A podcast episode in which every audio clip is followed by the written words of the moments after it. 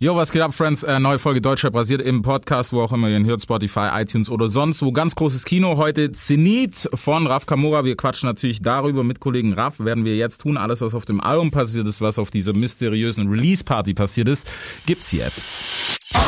Big Film Podcast. Es wird Zeit, also gebt mir ein Mic. Das ist Hip-Hop, hört ihr? Es wird Zeit für was, das Rap die Stimme erhebt. Yeah. Deutschrap rasiert. Mit Reese. Fickerei. Siehst du? Alles.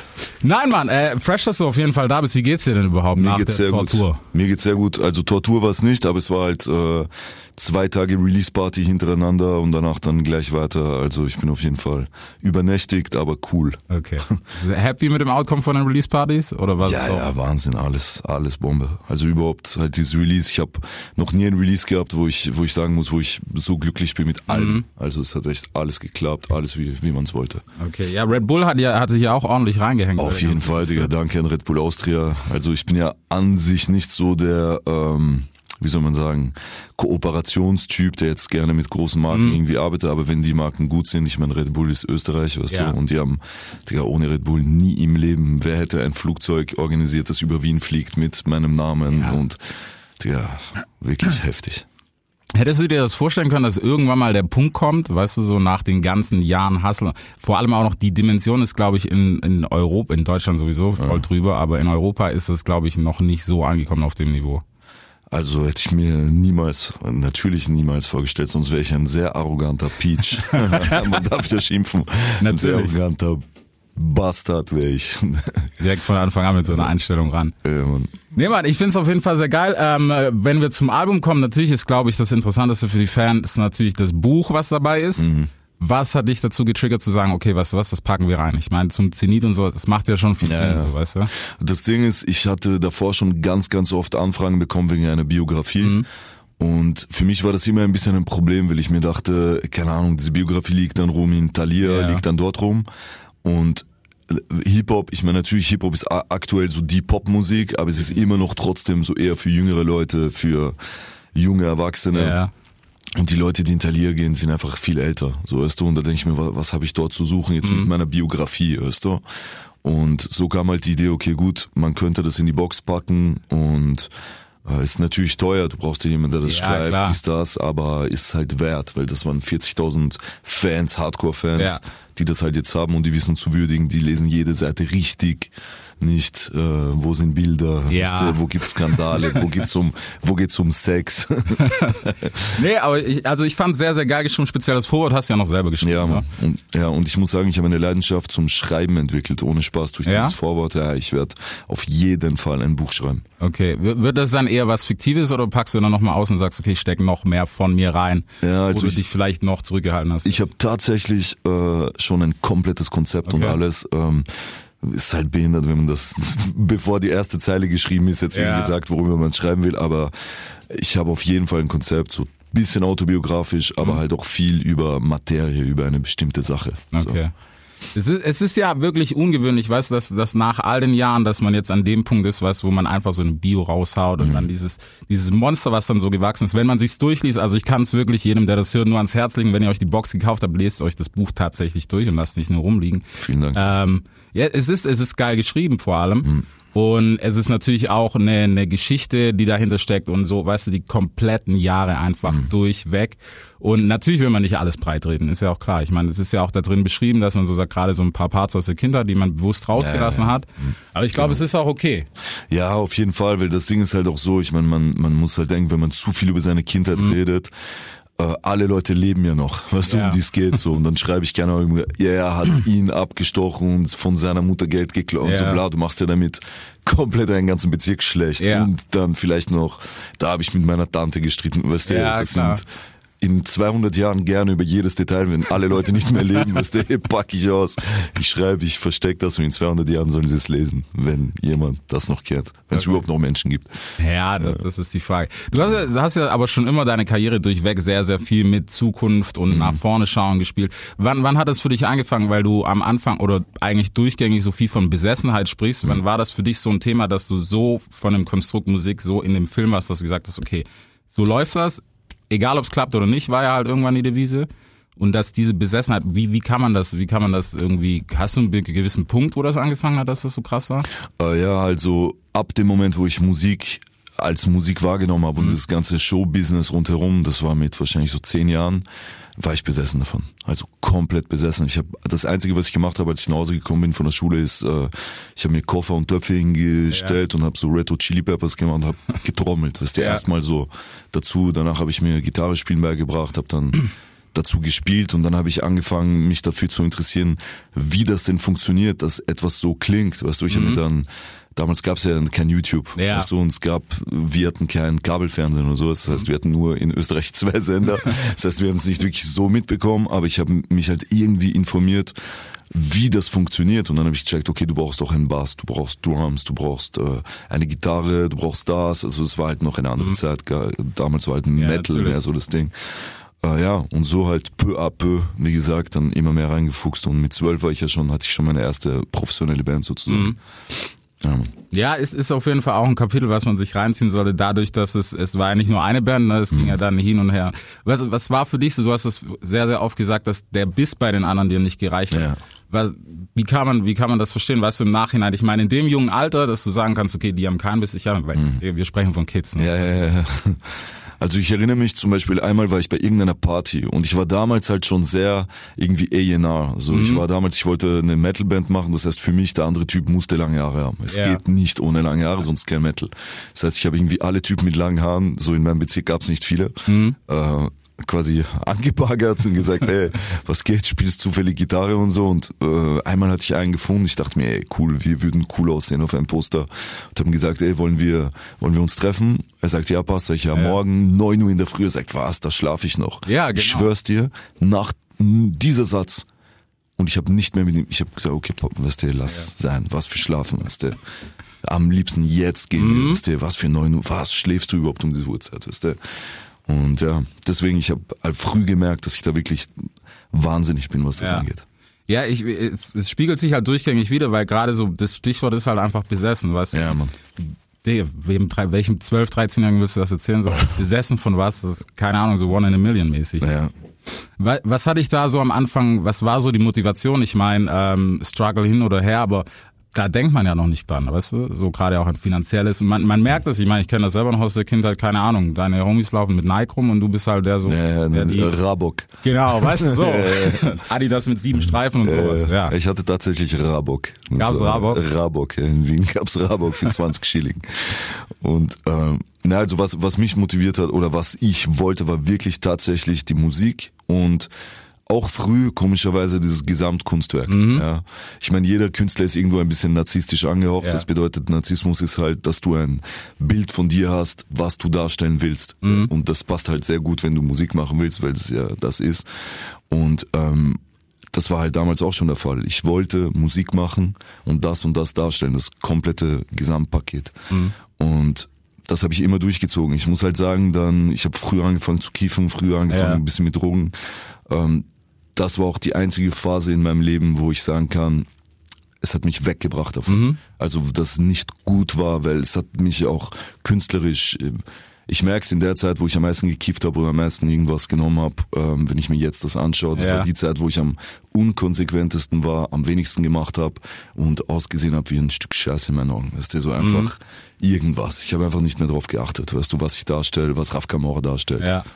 Ich, fi- ich finde es ganz spannend, weil viele gehen ja immer davon aus, oder keine Ahnung, ist, ist ja völlig egal, wo man hinschaut. Viele sagen, das macht sie viel produktiver. Das ist ja das Ding dran, wo ich erst beim Lesen gedacht habe, so okay, ein Typ, der mal sagt, der sich komplett so dagegen ausspricht und sagt, das hat ihn verballert gemacht, weil im Business, du weißt das selber gut genug, die Leute werden irgendwann verballert, weißt du, du checkst Ja. Termine und so weiter und so fort.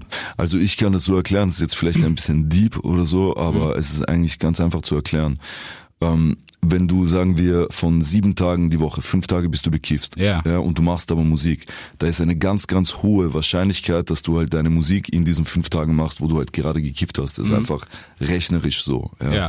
Und natürlich sagst du dann in der zweiten Woche, äh, wo du nur zwei Tage gekifft hast und dann vielleicht zufällig da in dieser Zeit, weißt du, was ich meine? Du Ja. rechnest halt anders und denkst dir, da in dieser Woche, wo ich gekifft habe, habe ich was gemacht und daran Genau. machst du dich dann fest. Aber es hat eigentlich damit nichts zu tun. Ja. Also natürlich wenn du die ganze Zeit kiffst und dann hörst du auf zu kiffen, dann ist natürlich ein Problem, weil du bist erstmal damit beschäftigt, dann klarzukommen auf deinen Entzug. Ja. So, das heißt, vielleicht wirst du dann nicht den Hit schreiben gleich. Aber ich sage mal so, ich habe es auch gemerkt, auch mit Bones damals bei Palmos Plastik, wir haben uns getroffen, das erste Mal, wir haben alles geholt, was es gab. Er hat geholt, ich habe Ja. geholt und alles liegen geblieben. Also wir haben nichts genommen. Wir haben so, ich meine, Ballern nicht um 12 Uhr, aber 13 Uhr ist schon okay. Du, Ja. Am Anfang gab es schon ein bisschen, aber danach haben wir einfach, wir haben gemerkt, ey, ganz ehrlich, wir arbeiten viel besser, wenn es nicht so ist. Mhm. So, und da, na, ich glaube, wie gesagt, nicht, dass es damit zu tun hat. Okay, das. Ja, es, es, es ist halt, weißt du, gerade im Hip-Hop ist es schwierig, sowas auszusprechen, vor allem mit deinem Standing, weil Klischee einfach. Ja, klar. Ich meine, Future hat der, ich meine, ich kenne mich nicht so gut aus mit Army-Rap, aber Future Future ist- meinte Huch. doch, er, er, ich liebe, also für mich lieb auch ihn. einziger Army-Rapper, den ich wirklich privat Ja. höre, sonst gibt's nix. Und ähm, der hat aber auch irgendwie gesagt, dass er eigentlich gar nicht Genau. äh, trinkt, diesen Genau. Saft. So. und, ja, weißt du, dass das irgendwann Wahnsinn. so vom Tisch ist und dann wird Genau. gearbeitet und äh, das ist halt so. Ich glaube, Er ist ein Mann in meinen Augen, Future. Definitiv, definitiv. Kids-technisch schwierig, aber ansonsten definitiv. Kids was? Kids-technisch schwierig, was er da abzieht mit Was seinen Kiddies. Ich glaube, der hat, keine Ahnung, sieben Kinder oder Nein. so. Doch. Ja, okay, gut, aber Ninja Mann aus Jamaika hat 25 Ja, und wirklich, der ist ein stolzer. Family-Mann. Also, Digga, Bob Marley, acht, Ja, da brauchen wir nicht 50 reden. oder so. He Da want to spread his seeds. so ist der.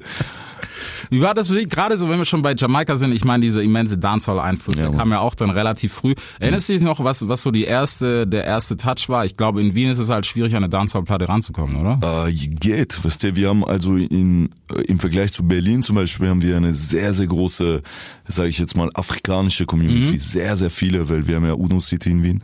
Das heißt, immer mein Freundeskreis war immer so 80% Jugos, 20% Schwarze. Ja. Das heißt, ich habe immer schon ein bisschen dadurch und dadurch, dass ich Französisch spreche, war ich halt sehr connected zum französischen Markt und bla.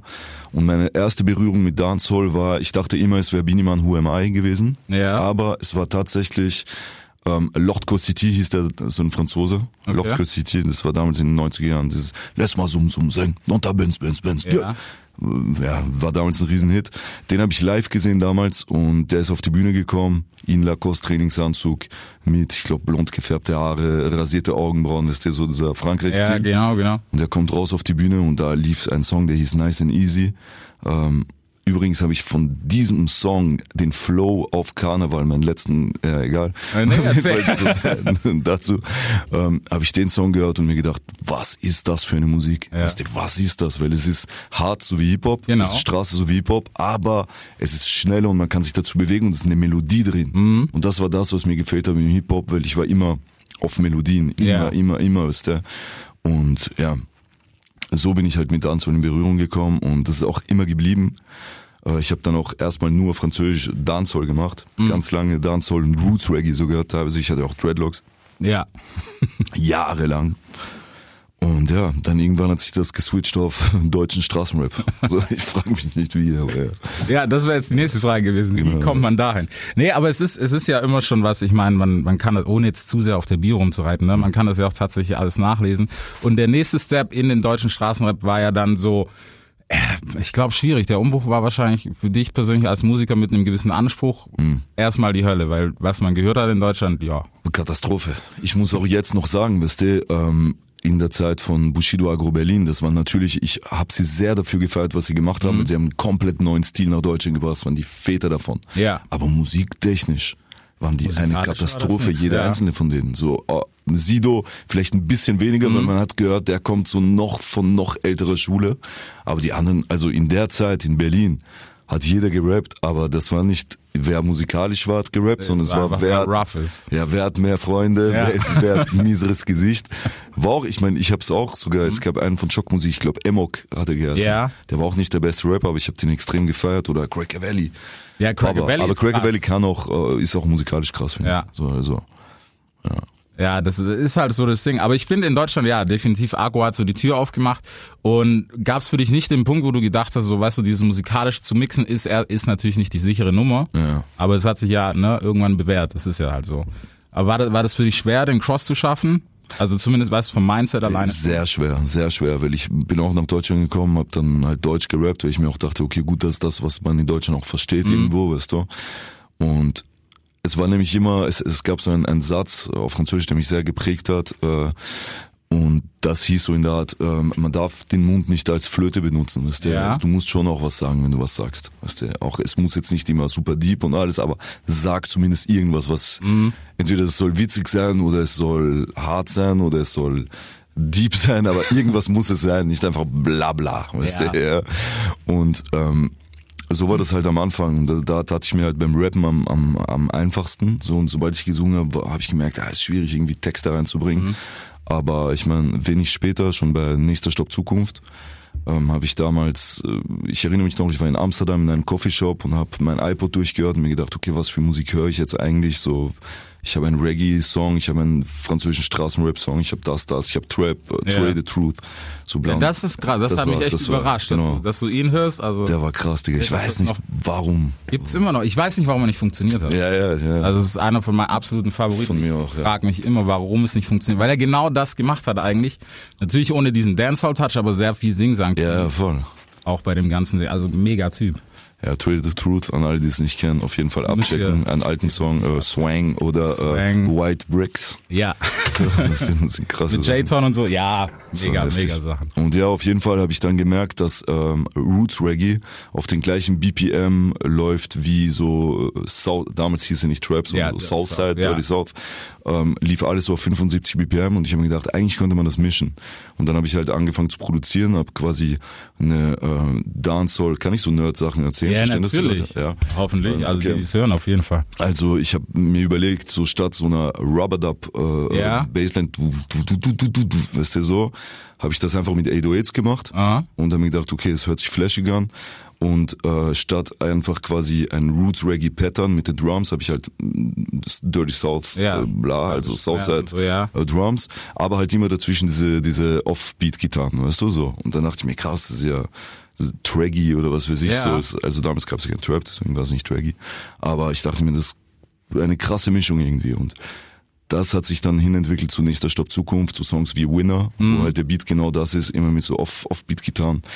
Und eigentlich, wenn ich mir jetzt meine Sachen anhöre, ist da gar nicht so krass viel Unterschied. Also es ist immer noch, äh, solche Beats kommen immer Ja. noch vor. Es ist halt eigentlich die Weiterführung. Nur dazwischen habe ich mich ein bisschen verloren. Aber so von damals zu jetzt, top. Wie war, wie war denn gerade, wenn du schon bei der Phase bist, wie war das, was heißt, sich zu verlieren? Ich meine, irgendwo hat's ja dann doch Sinn gemacht so am Ende.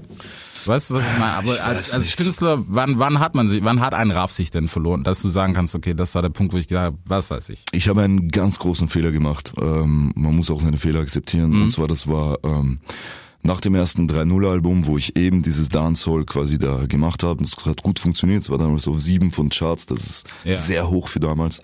20.000 äh, Platten verkauft, war echt gut. Ähm, und ich wollte erfolgreicher werden. Und das war mein großer Fehler. Ich wollte erfolgreicher werden und ich habe gesehen, okay, das, was jetzt gerade auch das Ding ist, ist Materia, Casper, bla bla bla, Ja. so ein bisschen so softer. Nicht zu viel Straße, nicht zu viel das und das. Und ich habe tatsächlich, ich habe angefangen an meiner Aussprache zu üben, so dass ich vielleicht dieses Wienerische komplett, Komplett weg, wegbekomme ja. und meinen Akzent und so. Und dann entstand 3-0 und, äh, nee, hoch 2. Und ein bisschen Gitarre ein bisschen schauen, dass man sich nicht anzieht mit zu breiten Picardis. Ich habe mich angepasst, weißt du? Mhm. Ja. Und das war ein riesen, riesen Fehler, den ich gemacht habe, weil dadurch habe ich mein Bild erstens vor mir selbst und vielleicht auch die Leute haben dann nicht mehr wirklich verstanden, was macht er da, was ist das überhaupt jetzt? Weißt du, was ich meine? Und das war auf jeden Fall 2013 bis 2015 waren so meine Jahre, wo ich sag, das war so, vor allem 2013, 2014. Da, danach Ja. kam noch Zodiac mit Yakuza und Yoshi, wo wir Boom Bap machen wollten. Also da habe ich wirklich Fehler gemacht. Also schöne Grüße an Yakuza und Yoshi. Also hat nichts mit euch zu tun, aber es war einfach so, wäre ich damals mein eigener Manager mit dem Wissen gewesen, was ich jetzt habe, hätte ich mir das alles verboten. Ja. Ja, es ist schwierig, vor allem, weil du schon sehr früh, weißt du, dieses Boss-Mindset hattest, dass du so gezielt drauf Boss-Mindset, Alter. Ja, ey, in dem. Fall, also es gibt, es gibt nur eine ja. Handvoll, bei denen ich das definitiv so sagen würde. Aber man sieht ja das Imperium, man sieht es vielleicht nicht, das ist ja Mhm. der Witz, das Imperium dahinter. Aber weißt du, dass du gerade dann so den Fokus verlierst, ich meine, es ist schwierig dann wieder zurückzukommen, vor Mhm. allem das sich selber zu sagen, weil es sagt dir wahrscheinlich kein Außenstehender. Ja, ja, Genau, also kein Außenstehender kann es dir auch beschreiben. Mhm. Die können dir dann nicht sagen, so, ja, ich glaube, es liegt an deiner Jacke oder an Schuhe. Weißt du? Ja. Also das, wie ich mich wirklich auf die auf die ähm, Bahn gebracht habe wieder, war und das hat mich extrem viel weitergebracht. Das war Äh, Ich habe 2015 gesagt, oder 2014 sogar, habe ich gesagt, ich mache jetzt kein Album. Also ich mache jetzt wirklich eine Pause, weil ich muss mich erst finden. Ich muss wissen, was ich überhaupt machen will, wer ich bin und so weiter. Und dann, ähm, meine damalige Freundin hat äh, Neuropsychologie studiert Okay. und ähm, hat mir so ein paar Sachen gesagt, die echt krass waren. Die meinte halt, ähm, guck mal, wenn du Musik machst, so was, was willst du eigentlich ausdrücken? Also Ja. was willst du, dass die Leute fühlen, wenn sie deine Musik hören, so weißt du? Weil aktuell ist es halt so, es gibt die Raf Camora Fans, die Mhm. lieben über, wenn du über Depression redest und Raben und Yeah. was weiß ich was, so, weißt du, dann, die lieben das. Dann gibt's die anderen äh, Mädchen, die feiern, wie kannst du nur und so diese Ja. Dancehall-Balladen und so und dann gibt's das, also es ist halt, wa- was willst du denn eigentlich ausdrücken, so weißt du? Und dann habe ich erstmal über mich selber nachgedacht und mir gedacht habe, also was ist es, was ich darstellen Mhm. will und was ich aus, also was, was sagt meine Seele, so weißt du? Und schmeiß ein bisschen raus. Ja. Jeder Mensch ist sehr, sehr vielseitig, aber schmeiß ein paar Seiten raus. Nimm, konzentrier dich auf das Wesentliche, weißt du? Weil ich habe das oft gesehen bei Menschen, die multitalentiert waren. Die konnten ein bisschen Gitarre spielen, ein bisschen tanzen, ein bisschen singen, ein bisschen. Das ist- am Ende waren sie nix. Ja. Weißt du? Weil sie sind, alles haben sie versucht gleichzeitig und am Ende hat nichts funktioniert. Und dann habe ich mich einfach auf, auf drei wesentliche Sachen konzentriert und das war ab Ghost. Mhm. Und ab da hat's äh, wirklich angefangen. Ab da würde ich sagen, ist Raf Camora der, der er jetzt ist, sozusagen. Mhm. Weißt du, weil da habe ich wirklich ähm, mich sehr fokussiert auf diese Sachen und halt auch, ähm, auch ganz anders gearbeitet. Also ich würde nicht sagen härter, aber viel produktiver. Ja. Gibt's, gibt's einen Teil, den du, den du so ein bisschen vermisst? Weißt du, gerade, dass es so facettenreich ist. Es ist immer noch sehr, sehr facettenreich Ja. natürlich. Aber weißt du, so eine gewisse Sparte, wo du sagst, hey, eigentlich, Ja, Grunge. Das schlummert noch. Grunge, Grunge? Grunge, ja. Ja. Das, was, ist die einzige Musik, die ich halt wirklich privat höre, viel höre. Ja. Und halt überhaupt nicht in meiner Musik drin ist. Jetzt freue ich mich allerdings, dass in Amerika gerade irgendwie durch Zufall, ich meine, man hört es auch am UFO-Album, an Wave und Ja. so, weißt du, diese Grunge-Gitarren. Genau. Das freut mich extrem, weil ich als Produzent weiß halt jetzt, okay, passt. Ich kann das, was ich bei Hoch 2 zum Beispiel zum Teil hatte, Grunge-Gitarren mit Trap Jetzt Drums. wieder. So, Ja. das gibt's jetzt, weißt Ja. du, so sieben Jahre später. Und das heißt, ich kann's machen. Und ich war letztens auch in den, mit den Crates im Studio Mhm. und die haben mir so ein Beat gezeigt. Ich meinte, Jungs, warte, warte, gib mir mal eine Gitarre. Ich zeig dir, was Grunge ist, weißt du, so bam, bam, bam. Und das hat mir extrem viel Spaß gemacht. Weil ich halt jetzt weiß, okay, ich kann das, mich da auch ein bisschen verwirklichen, zumindest für andere Künstler. Mhm. Ja, So. ja klar. Ich meine, es ist, es ist halt schwierig, weißt du, dass dann wieder, ich glaube, hat man da vielleicht Angst davor, weißt du, das wieder dann einzubeziehen auf sich, weil es schon mal nicht funktioniert hat? Ja, hat ist man und wahrscheinlich werde ich auch nicht mehr machen. Ja. Das ist Quatsch.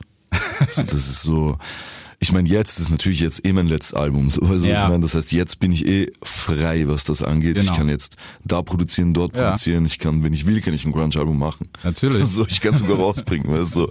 es, mir geht's nicht nur mehr um den Erfolg. Ne? Mhm. Es, das Spiel ist durchgespielt. Ich habe heute mit Bones darüber geredet Ja. schon. So, ich meinte so, ey, ganz ehrlich, man darf nicht erfolgssüchtig werden. Weißt du? Ja, ich glaube, viele verpassen den, den äh, scheiß Wort Absprung. jetzt an, ja. Ja. Weißt du, wenn man so am Peak ist, dann zu sagen, wenn es am schönsten ist, soll man aufhören, sagt man, ja. Es ist Sucht, Digga. Es ist einfach Sucht. Du kannst auch nicht ein Ecstasy-Junkie sagen, so, ey, wenn du gerade Ja, genau. größten Turn hast, hör auf, du, und sagen, was? Gib mir noch fünf Stück, weißt du, ich fetz sie mir rein und morgen auch noch, du.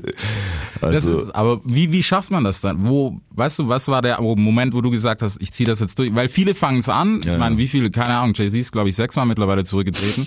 äh, ist immer noch da, weißt du? Ja. So, wie kann man sich da selber setten und sagen, okay, was, wisst ihr was, Jungs, das war's. also erstens, ja, bin ich nicht mehr 23. So, Ja. das heißt, so, das war schon das erste, was mir geholfen hat, wo ich mir gedacht habe, okay, rein rechnerisch, ja, ich bin 35.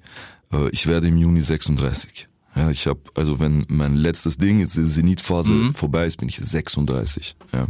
Das ist kein Alter für spazieren gehen und so, ist alles top. Weißt du? Ja. Ich bin immer noch ein junger, stabiler Mann, Gott sei Dank. Ja. Aber wenn ich jetzt dann irgendwie ein Comeback oder ein, ein äh, Ummodellierung oder irgendwas jetzt da starten will, so bis zum nächsten Album bin ich 38, so, weißt Ja. du, so, und ist eh, ist cool, ist okay, weißt du, was ich meine, aber nicht mehr dafür das, was ich mache, weißt du, ich will nicht ohne mein Team zwei machen mit 38, das ist lächerlich. Das ist einfach nicht mehr so, das, Maxwell kann das machen, gerne, mit jemand anderen außer mir. Weißt du, so, weil das ist dann, so, ich kann da nicht mit Vogelbewegungen so und Ja. Dings, das passt einfach ist nicht authentisch. Ja, So. ja, das hätte ich mir auch gedacht. Ist, ist es denn so schwierig, weil im Prinzip, ich glaube, du könntest es und es würde nochmal funktionieren, wenn man Ja. jetzt mal nur vom Markt spricht. Ja, vielleicht. Ich weiß nicht. Ah, ich ist so langlebig geworden auch. Ich meine, wahrscheinlich ja. Also bis Ja. zu, zu einem gewissen Modus würde es funktionieren. Aber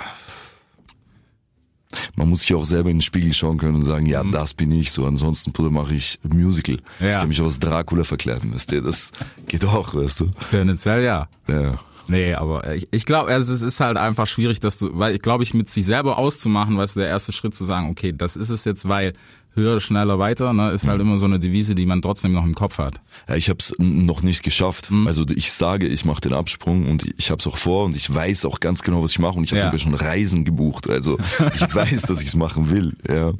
Ähm, Wie es dann am 19., weil am 18.12. ist der quasi das Finale Mhm. und am 19.12. wie es dann bei mir aussieht, Digga, weiß ich, kann ich dir jetzt noch nicht sagen. Ich meine, kann sein, ich bin da und ich kratz mich halt, wenn ich Ja. es nicht aushalte, weißt du, und so und sage, ah, fuck, ich brauche die Aufmerksamkeit, weil das ist das, wonach du süchtig wirst. Mhm.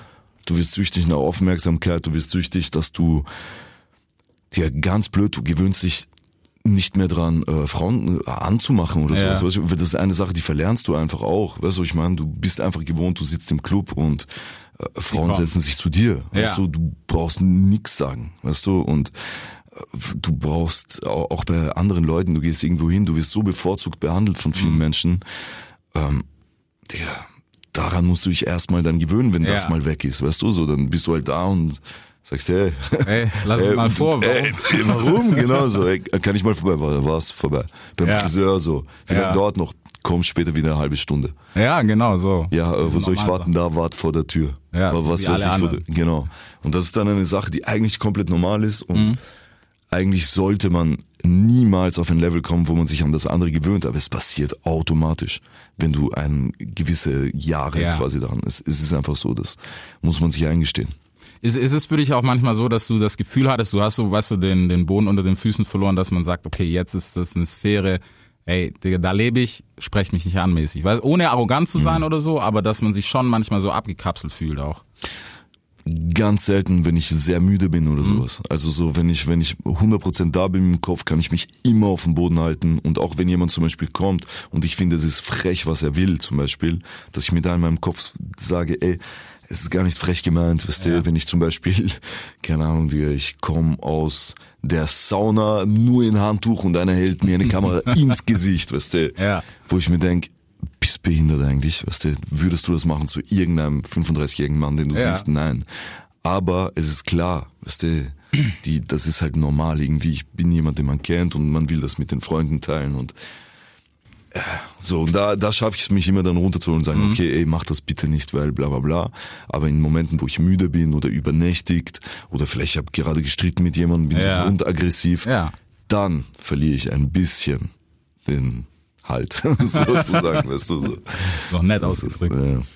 Ja, ja, aber ich, ich glaube, es ist auch normal, man, man vergisst auch, glaube ich, manchmal aus Fansicht vor allem, weißt du, dieses, es ist ein Mensch, der vor dir steht, weißt du, und Das- das, ist ja. keine Maschine, der kann jetzt nicht, weiß nicht. Ja, ist die Emotionen, das ist ja, das Problem einfach. Genau, wenn ich jetzt zu dir renne, hey, mach mal eine Live-Performance für mich, zehn Minuten. Genau, rap mal was. Genau, rap mal was, der schlimmste Satz, glaube ich, den man Digga. sagen kann. Also da kannst du Abudi, meinen Kumpel, fragen, Alter, das sind die, die Sachen, die Rap mal was ist wirklich. Das ist das Allerschlimmste. Gut, wir haben die Kamera hier, also rap doch mal. Nein. nee, mach Ich meine, aber bei dir weißt du was anderes, weil das ist halt ein Ja. Radio, so, weißt du, das ist noch okay, aber wenn ich auf der Straße bin und äh, Würstelstand, ich weiß nicht, gibt es bei euch Würstelstand, sagt man das, äh, auch man Hotdog-Stand. ähm, So Wurst, Pommesbude so. Pommesbude, mäßig. genau. Ja. Und keine Ahnung, Franz aus der Pommesbude sieht, ich habe drei Fotos gemacht Ja. und sieht, bist du Rapper? Pa, rap mal was. Ja. Oder mach mal Breakdance, weißt du? Ja, so. Verstehst? Das ist dann auch, pah, ja. Ja, das ist schwierig. Ähm, wenn man jetzt so auf, auf dein jetziges Album natürlich zurückkommt, was glaube ich für die meisten Fans, bist du manchmal traurig drüber, dass man die Sachen früher, weißt du, noch nicht so wahrgenommen hat? Ist das jetzt, wo du dir denkst, weißt du, es gab ja früher zumindest, muss ich sagen, ich bin froh, dass ich aus der Generation komme, dass du noch rückwärts gehört hast. Mhm. Und das macht man heute, glaube ich, nicht mehr. Gar nicht mehr. Nee, ne? Nicht mehr. Ich merk's bei den Verkaufszahlen von Mhm. alten Alben, weil früher war das so, wenn ein Album durch die Decke gegangen ist, haben sich plötzlich alle alten Alben Genau. verkauft. Heutzutage gibt's das gar nicht. So, ich habe so oft 16 Bars gesagt, ey, bitte löscht meine Videos. Ich will das nicht. Ich hab an rote Hose zu orange Schuhe zu gelbe Haare. Weißt du, so, Ja. das geht nicht. Das ist, äh, bitte löscht das. Jetzt kommt safe wieder Klicks drauf nach dem Satz. Äh, Vielleicht nach dem Satz, aber ansonsten, ich habe geguckt, so Videos, Papa, 10 Millionen, 20 Millionen, 30 Ja. Millionen, ich schaue auf meine alte, nicht drei Klicks. So, das heißt, die Leute gucken genau, was ist jetzt, die Mhm. gucken nicht, was war. Also wenige, ja, also wenige, wenige, wenige. Ja, Also auf die Sachen, die, auf die man aufmerksam macht. Ja, aber Ja. zum Beispiel auf dem jetzigen Album Ja, habe ich du holst jetzt ja so, viel wieder, wieder Genau. rein, ne? Auch an Lines und sowas, Genau. die man schon mal gehört hat. genau, und die Resümees und so weiter. Ja. Also die Resümees sind echt stark, wo ich, wo ich echt gedacht habe, wie, wie kam es eigentlich zu der Idee, weil es ist ein Interlude eigentlich von früher. Ja, das genau. kennt man heute gar nicht mehr. Genau, das ist ein Interlude. Ähm, also ich muss ähm, sagen, ich wollte, ich hatte ein bisschen ein Problem mit dem Konzept an Zenit, weil das Ding Mhm. ist, ich wollte einerseits ähm, meine Sachen, für die mich die Leute mögen und die ich auch sehr gern mag, nämlich diese Club-Dinger, schnelle, Ja. so Frankreich äh, machen.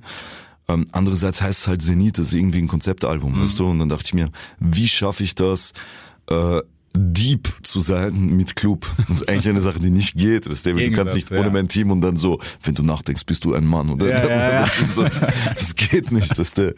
Und ähm, dann sind also Crates, äh, Tim von Crates in Tokio und Hamudi und ich, Mhm. ähm, ich weiß gar nicht, wie wir draufgekommen sind, aber plötzlich, das war ein Abend, haben wir gesagt, ey krass, ja, wir könnten so Interludes machen und wir dachten, Interlude hört sich aber scheiße an, so, Ja. weil das ist nicht wirklich, es ist ja eigentlich ein Resümee zehn Jahre später, weil es Ja. ist genau vor zehn Jahren rausgekommen. Ähm, und dann haben wir gesagt, ja geil, weißt du, und lass noch die Samples von damals nehmen und einen neuen Beat bauen und bla. Und dann haben wir innerhalb von, ich weiß nicht, zwei, drei Stunden oder drei Stunden oder so sind wir gesessen im Red Bull Studio in, in Tokio und haben das innerhalb von drei Stunden gemacht. Also Okay, die haben Beat heftig, angefangen, ja. ich habe Direkt. das Schreiben, weil Schreiben ist für mich, also wenn ihr nur einen Rap-Text schreiben, ist für mich, weißt du, wirklich sehr einfach, weißt du, Mhm. und ähm, vor allem, wenn es etwas mit Substanz ist. Das, wo ich mir eher schwer, ähm, schwer tue, ist Sachen zu schreiben, die keine Substanz haben, Ja. aber irgendwie trotzdem so klingen sollen, als hätten sie Substanz. Weißt du, was ich meine? So, als hätten die so irgendein, irgend so ein Ding, weißt du, Ja. das, das ist schwer. So, deswegen finde ich auch gar nicht, dass diese Party-Hits so leicht zu schreiben sind. Die sind eher schwer, weil du musst erstmal auf was kommen, was so locker ist. Ja. So und Aber irgendwie halt trotzdem nicht, noch. trotzdem noch irgendwas hat. Ja. Weißt du, so, das ist halt das Ding. Diese Griffigkeit, das ist schwierig. Wer, wer hat denn äh, bei Resümee Worte, wer hat denn das Intro gesprochen? Ah, das war der gleiche, René ist aus Berlin, das ist der gleiche, Ist- der ähm, auf nächster Stopp Zukunft Ja. damals bei Worte gesprochen Ah, hat. okay. Also den habe ich tatsächlich Ja. wieder ausgegraben. Okay, nice. Ja, aber ich habe gedacht, ich, die Stimme kommt mir bekannt vor. Ich bin auf, auf den Tod nicht drauf gekommen. Ja, das war der von, von Okay, geil. Resümee, äh, Worte. Ja. Ähm, war, das, war das für dich gerade so bei jetzt beim Zusammenbauen von Zenit? Ich meine, du hättest im Prinzip, glaube ich, wahrscheinlich ein 40 Tracks langes Album machen müssen, Ja, ja, ja. um auf alles zu kommen, was du wolltest. Aber die Trackdichte ist ja trotzdem noch relativ sportlich. Mhm. Ähm, wie schwer ist es dir gefallen, auszusortieren, okay, was passt rein, was ist, was bildet das runde Bild, so, weißt du, am Ende vom Tag, was macht das Bild rund? Also ich hatte zum einen zum Glück wusste ich schon, ich werde Zenit RR, also quasi diese Re-Edition Ja. machen und da wusste ich, okay, ich kann noch ein paar richtige Brecher rausnehmen und dann nachher rausbringen, weil dann freuen sich die Fans umso mehr, so, hey, jetzt kommt noch was, weißt du. Ähm, aber das, was ich halt, wie gesagt, wo ich halt sehr drauf geachtet habe, ist, dass man erstens, wenn man das Album anmacht, bis zum letzten Track in eine gewisse Sphäre taucht. Also es ist sehr atmosphärisch. Du Ja. gibst das rein und es ist so ein bisschen Cloud-Elemente, so, weißt du, so viel Ding auch Ja. von den Vocalbearbeitungen und so weiter, so dass du halt schwebst schon mal das ganze Album durch. Sogar Vendetta hatte so viele so Atmo-Scheiße, dass du sogar bei so einem Lied irgendwie so schwebst. Und das war mir halt erstmal wichtig, dass alle äh, Lieder, die halt schweben, auf diesem Album drauf sind. Und dass es immer so eine, so eine Art Fahrt hat, dass du quasi Ja. anfängst, reinzukommen, dann steigert sich das, dann zuckst du aus und dann beruhigst du dich wieder. Und weißt du, und dann bleibst du ruhig und dann gehst du wieder rauf und das halt wirklich hat so eine Kurve drin. Mhm. Weißt du, das, ähm, ja, auch vom Tempo her. So, du hast halt am Anfang das Intro mit einer gewissen BPM, dann kommt Ja. der zweite Song, der ein bisschen schnell ist, dann kommt Vendetta, was sehr schnell ist, Adriana, was sehr schnell ist, und dann beruhigt sich's wieder und Mhm. so weiter. Also das, ja. Ja, es ist, es ist, es wirkt auf jeden Fall sehr, sehr durchdacht. Ja. Das, das ist also, wie kam dir äh, gerade bei der, bei der Sample-Auswahl, ähm, das, wer ist das? Ro Robin Miles ist das? Robert Miles, ja, Children, Ja, ja. Children. Ja. Wie seid ihr da drauf gekommen, da draus so ein, also ich fand den Flip krass, auf so eine Reggae-Nummer danach zu kommen. Weil wenn man das doch aus dem Ohr hat, der Track ist 20 Jahre plus alt, 96 voll. oder so. Wie, wie war da der Flip? Wie, wie ist man da dran gegangen? Ähm, das war eigentlich nur durch Zufall. Zuerst, ich habe so ein paar Töne reingespielt und mir gedacht, krass, das ist ja, mach mal ein Klavier draus. Und dann hab ich Klavier gehabt und dann dun, dun, dun, dun. das hat halt gepasst. Ja. Ich mir, ach krass, der Children. Ja. Und dann äh, habe ich halt direkt meinen Manager angerufen, meinte, ey, können wir es klären oder nicht? Er meinte, schwierig, schwierig. Und dann haben wir erstmal so eine Version gemacht, die halt so zwei Töne anders, aber es hat sich halt Okay. lächerlich angehört, weil jeder hat gecheckt, okay, gut, ihr wollt das, aber ihr kriegt die Rechte Ja. nicht. Und dann meinen wir, okay, das Klavier geben wir nur rein, wenn wir wirklich genau die Töne spielen dürfen, so weißt du. Mhm. Und haben wir dann frei bekommen, also jetzt nicht das Sample, aber halt die Melodie. Und dann haben wir halt die Melodie dann nachgespielt und Okay. hat irgendwie gepasst. So. Ja, es, es war wirklich, also beim ersten Mal hören war es ein wilder Flip, weil du hast Ja. gedacht, okay, man weiß in welche Richtung es geht, Reggae. Reggae war, ja, jeder hat sich gedacht, jetzt Genau, geh nach ja, vorne. Genau, jeder geht, ja, nee, nix. Okay.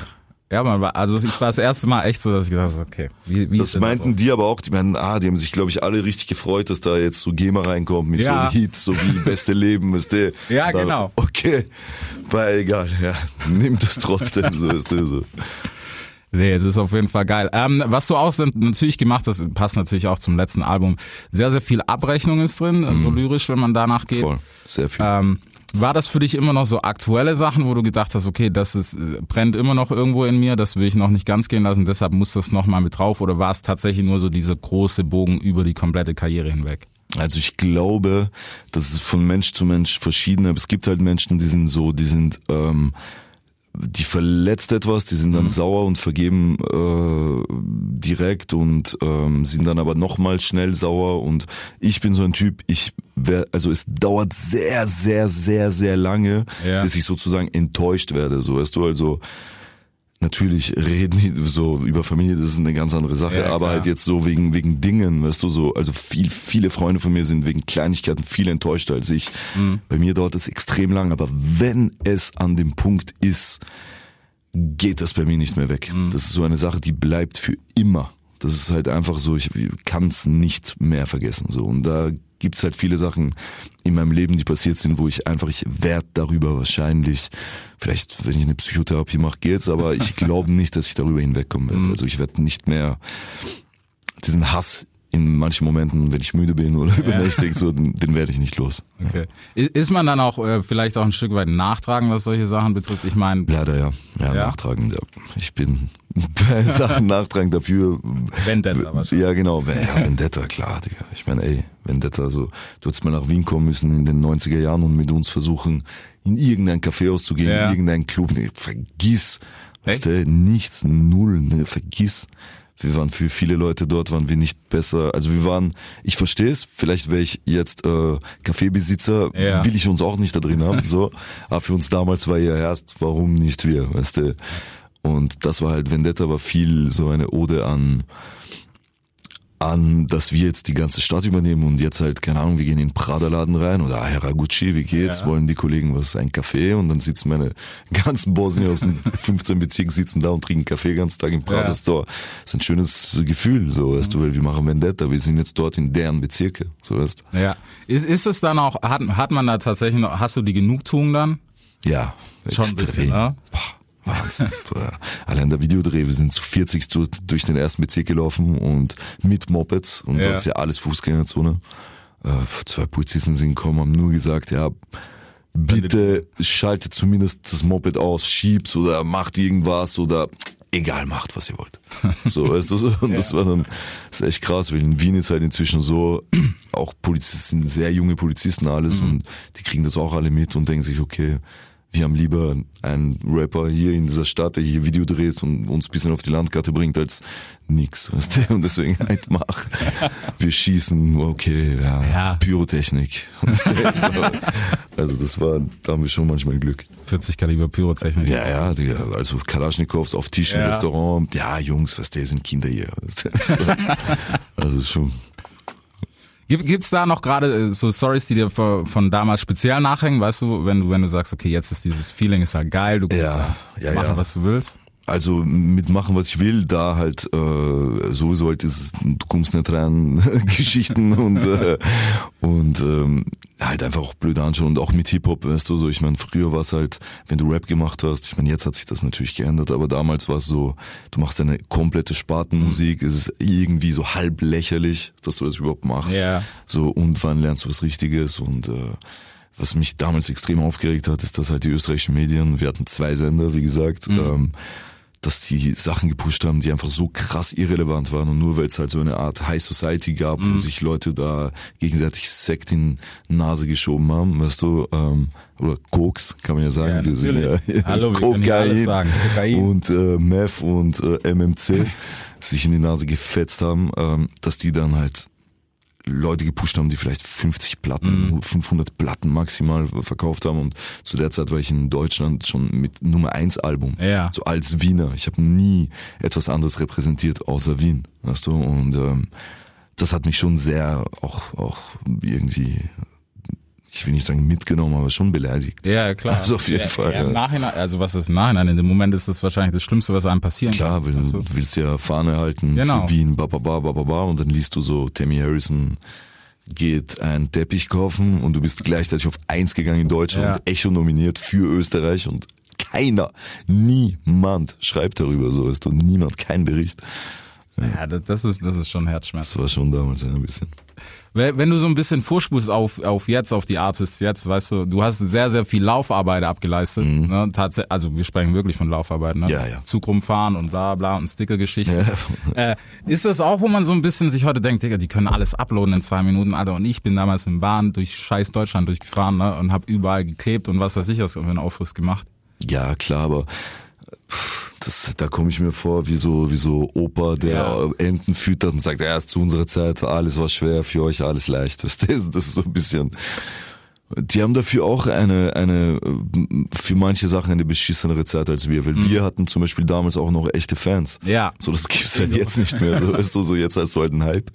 Und danach sechs Monate später ist der nächste Hype. Das Ja. ist traurig, Digga. Das ist schlimm. Und äh, zum Gott sei Dank, so ich würde sagen, so Kapital und wir sind so die letzten, die noch so aus der Phase kommen von Fans aufgebaut Fantum, mit mhm. der Zeit. Ich meine, Kapi war auch damals bei Rapper Mittwoch, hat Ja, gerappt klar. und hat Alben rausgebracht und so, weißt du, der kommt noch von der alten Zeit irgendwo so, wie wir. Also nicht so alt, aber Ja, aber wahrscheinlich, glaube ich, es ist so der Genau die Grenze. Übergang, genau. Das ist genau die Grenze und das ist halt jetzt ist super schwierig, weil so wie Andy Warhol gesagt hat, in der Zukunft wird jeder für 15 Minuten ein Star und das ist halt viel schwieriger für die neuen Jungen. So. Ja.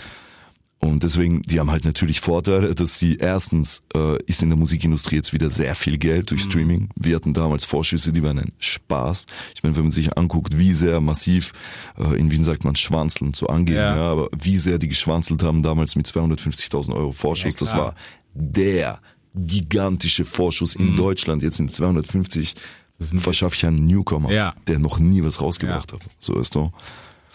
Und deswegen so, jetzt äh, werden mit Millionen rumgeschmissen, also diese Vorteile sind schon da, aber man muss das Geld gut auf die Seite Mhm. hauen und Steuern zahlen und aufpassen, weil die Zeit ist viel kürzer geworden. Ja.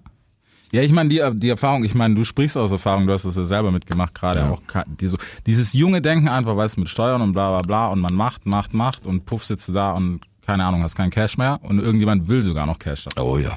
Und da, das habe ich sehr früh mitbekommen, als ich nach Berlin gekommen bin, äh, Rapper X, ich will seinen Namen nicht nennen, ähm, hatte eine Million Euro Schulden. Eine Million Euro. Und ich dachte mir, wie kommt man auf diese Summe überhaupt? Ja. Das ist klar, du kriegst Vorschüsse, gibst aus, kaufst vielleicht dann eine Wohnung, kaufst zwei Autos und ziehst Koks und gehst Club und dann sind zwei Millionen weg. So, und dann musst du eine Million Euro Steuern zahlen. Also, und ähm, dann hast du auch noch Leute, die hinter dir stehen und sagen, erst, was ist mit unserem Prozent? Ja. Du hast zwei Millionen bekommen, gib uns unsere Prozente auch. Und da kam das Digga. Ja, und ich habe wirklich Sachen mitbekommen, damals schon direkt am Anfang, wo ich mir gedacht habe, ey, boah, niemals will ich in dieser Situation sein. So verstecken unterm Fenster, das niemand Ja. sieht, du bist zu Hause, weißt du, nie sich blicken lassen. Familie, weißt du, scheiß Situation. Weißt du. Also man muss sagen, das ist ein sehr, sehr ekelhafter Teil von dem ganzen Game überhaupt, Ja. auf den sich aber leider Gottes viel zu viele einlassen. Und dazu kommen wir zu meinem Buch. Darum wird's gehen, ja. Genau. Ah, das gespannt. deckst du, deckst du viel auf? Weniger heißt- aufdecken, aber es wird halt mehr gehen um die Kehrseite. Mhm. Wirklich um die Kehrseite, um die schwarze Seite. Und niemand spricht darüber. Du hörst überall in allen Texten, in allen Sachen, hörst du Balenciaga. Balenciaga, mir geht's so gut. Und wenn es Ja. ein schlechtes Lied ist, dann nur so, ja, dieser Bitch kann ich nicht vertrauen, weil sie will mich nur wegen, Mhm. Wegen Geld. Geld, So, ja. weißt du, so, aber das ist kein Nachteil, so, weißt du, das ist, sie will dich zumindest für etwas. Andere will sie, weil er hat Sixpack, aber du hast halt Geld und vielleicht auch Sixpack, weißt du. Vielleicht, im besten Fall. ja. Aber über die Kehrseite, über Mhm. so dunkle, du kannst dir nicht vorstellen, in welcher abgrundtiefen Hölle manche Leute leben. Mhm. Wirklich, das ist unvorstellbar für manche Leute. Weil das ist einfach, ähm, wie gesagt, viele Künstler entwickeln äh, Persönlichkeitsprobleme, äh, Persönlichkeitsstörungen, Ja. eigentlich alle, ja, und manche gehen damit auch nicht gut um und werden süchtig. Ja wie Sucht, dieser Ja. ganze Scheiß, weißt du, und es ist ein Pakt mit dem Teufel. Ja. Es ist so. War, war das für dich jemals ein Problem, dass du weißt auch dazu, ich meine, man äugelt ja wahrscheinlich schon ein bisschen damit, weißt, dass man so ein Auge drauf hat und sagt, okay, dann läuft das. Es gibt natürlich auch in Anführungsstrichen ne, Vorteile dafür im ersten Moment, aber die Rechnung danach, weißt, die macht halt keiner. War das für dich auch schon mal ein Problem, dass du gedacht hast, okay, eigentlich, wenn ich den und den Move mache mit dem und dem, Ja. kann gut laufen. Habe ich nie gemacht. Gott sei Dank. Ja. Habe ich wirklich nie gemacht. Und ich erinnere mich an eine ganz krasse Situation, weil bei uns ist genauso. Ja. Bei uns hat es nie gemacht. Ähm, als wir damals Palmus Plastik ähm, 1 machen wollten und 187 gerade so die gehypteste Band war in Deutschland und Raf Kamora war halt schon einer, der schon lange dabei war und Mhm. immer so seine 20.000 Platten verkauft, aber kein Hype, nicht mal Y davon Ja. ähm, haben viele zu uns gesagt, ey, warum machst du das? Weißt du, so, ihr seid 187 gerade, mach Gangster-Album, mach Album mit Haft oder was weiß Ja. ich was, aber warum mit Raff, weißt du? Und äh, bei uns meinte so, ey, ich scheiß auf Hypes, ich scheiß auf das und das und das, mir geht's um die Kunst, mir geht's um das, wie man sich versteht und um die Vision. Und alles andere ist mir nicht wichtig. Und das rechne ich bis heute halt bei uns krass an, so dass der halt so denkt und der Ja. denkt wirklich so. Also und da habe ich mir auch viel von ihm, also nicht, dass ich davor ein Kommerzwichser war, so, aber ähm, ich habe viel einfach auch gesehen, so dass das so die Art und Weise, wie er denkt und wie er Sachen macht, weißt du, und auch zum Beispiel dieses ähm, früher bei Palmos Plastik äh, äh, auf YouTube zum Beispiel hat er immer oder wir haben immer online geschaltet und es gar nicht gepostet. Ja. Und ich habe es am Anfang die Strategie nicht verstanden. Meinte, warum? Und er meinte, ja, guck mal, die haben uns subscribed auf YouTube. Ja. Das heißt, irgendeinen Vorteil müssen die doch haben. Ja, so, die haben uns, so man muss denen das auch zurückgeben, dass die uns Ja, äh, abonniert haben. So, gucken können. Genau. Und deswegen so, das gibst du den Leuten halt zurück. Und äh, andere sind natürlich auch Fans, aber das sind halt die YouTube-Abonnenten, Mhm. sollen die das erstmal in der Nacht vorher haben. Und marketingtechnisch war das sehr schlau, weil dadurch die Leute halt etwas Ja. für sich entdecken und es mehr teilen und bla bla, Genau. aber daran hat bei uns nicht gedacht.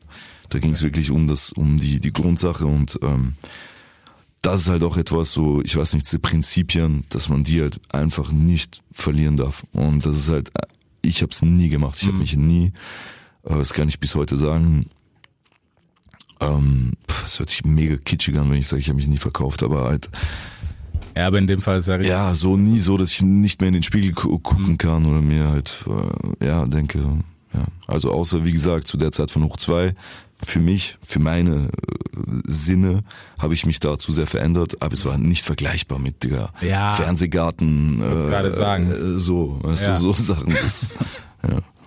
Nee, das, ich glaube, ich glaube, das ist halt schwierig, aber ich fände es auf, es ist mit Sicherheit ein spannendes Thema, glaube ich, auch für viele, die so vielleicht auch als Künstler, weißt du, es ist ja mittlerweile leider Gottes Gang und Gäbe, dass du, wenn du Newcomer bist und irgendwie in 16 einigermaßen hinkriegst und irgendjemand hat ein Auge auf Mhm. dich, dann ist die nächste Instagram-DM gleich so, hey, was geht, guck mal, wir machen das und das aus dir, dann hast du keinen Stress, das regeln wir und Mhm. Ja, du machst das Rappen. Und das ist auf jeden Fall ein, ähm, ein großes Problem. Mhm.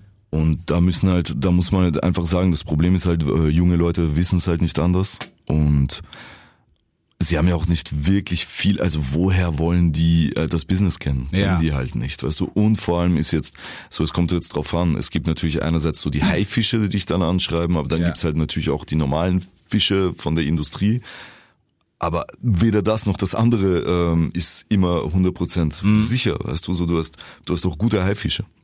Gibt's. Ja, klar. Ich kenne gute Haifische auch, weißt Gibt du. definitiv ein paar. So, ähm, aber du hast auch scheiß Fische, Mhm. weißt du, die dann äh, dich wegseinen, die einen schlechten Vertrag geben, Ja. ähm, obwohl die es gar nicht wissen. Die Fische wissen selber nicht, weil sie haben das halt von ihrem Boss den Vertrag bekommen, den Ja. geben sie dir, ist halt ein für dich nicht so guter Vertrag, aber er weiß gar nicht, dass es schlechter Vertrag ist, weil er kennt ja nur das in seinem Aquarium.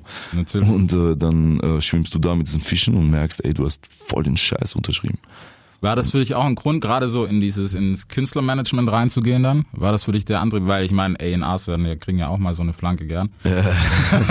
Ja, ja, also ich meine, ich hab's äh, in erster Linie habe ich ja auch studiert. Also ich habe ja äh, äh, Musikmanagement auch wirklich studiert und ähm, weil ich halt wusste von Anfang an, ähm, ich will nicht, dass mir sowas passiert. Ja. Dass quasi, dass ich da in irgendeine ähm, Situation komme, wo ich einen Vertrag vor mir liegen habe, den ich absolut nicht verstehe.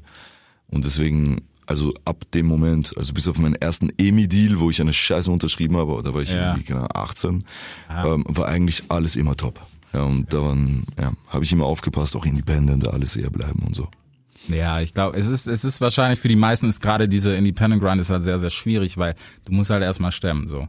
Und du musst halt auch einen gewissen Work-Effort haben, dass du das überhaupt über die Bühne kriegst. Ja, ich meine, heutzutage ist es gar nicht mehr so, weil das Ding ist, ähm, die Major-Labels haben eh schon geklär, ge, gecheckt, dass nur noch wenige äh, Künstler wirklich so blauäugig sind, dass sie halt quasi einfach den fetten Vorschuss nehmen und danach dann äh, alle ihre Rechte weggeben, die haben auch YouTube. Ja. So, also ich meine, das heißt, heutzutage ist ein bisschen einfacher und du kriegst ja gute Ver Vertriebsvorschüsse, mit denen du wirklich arbeiten kannst heutzutage und ähm, Deswegen, aber ich treffe immer wieder neue Künstler, die nicht den Unterschied kennen zwischen Verlag und Vertrieb. Also das passiert mir immer. Ja.